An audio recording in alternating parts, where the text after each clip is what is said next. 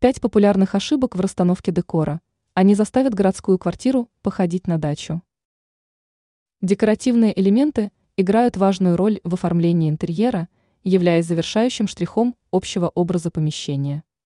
Но, как рассказала эксперт сетевого издания «Белновости», дизайнер Юлия Тычина, при выборе и расстановке таких элементов легко допустить ошибки. Предлагаем вам узнать, как правильно располагать декор, чтобы избежать нелепого или неуместного вида. Не пытайтесь составить композицию из разношерстных элементов.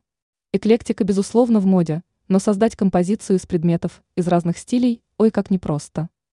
Для этого понадобится а. хороший вкус – Б. Опыт. Вместо того, чтобы идти на риск, составьте композицию из декоративных элементов в одном стиле и добавьте к ней яркие оттенки или заметные фактуры.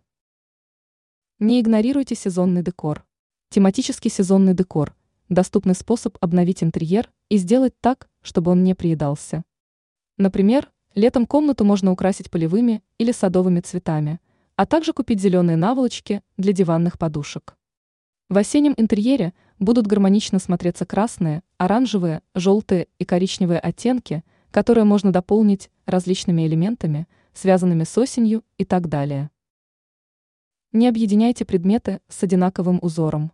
Если вы положите на диван сразу несколько подушек в клетку, в результате у вас получится гармоничный, но вместе с тем однообразный и даже скучный декор.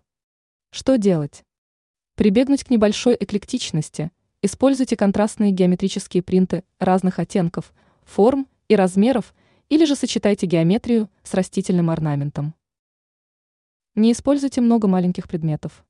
Множество мелочей, занимающих все свободное пространство, создают ощущение захламленности. Выход есть, оставьте на видном месте только самые красивые интерьерные украшения, а остальные спрячьте в ящике или в шкафу.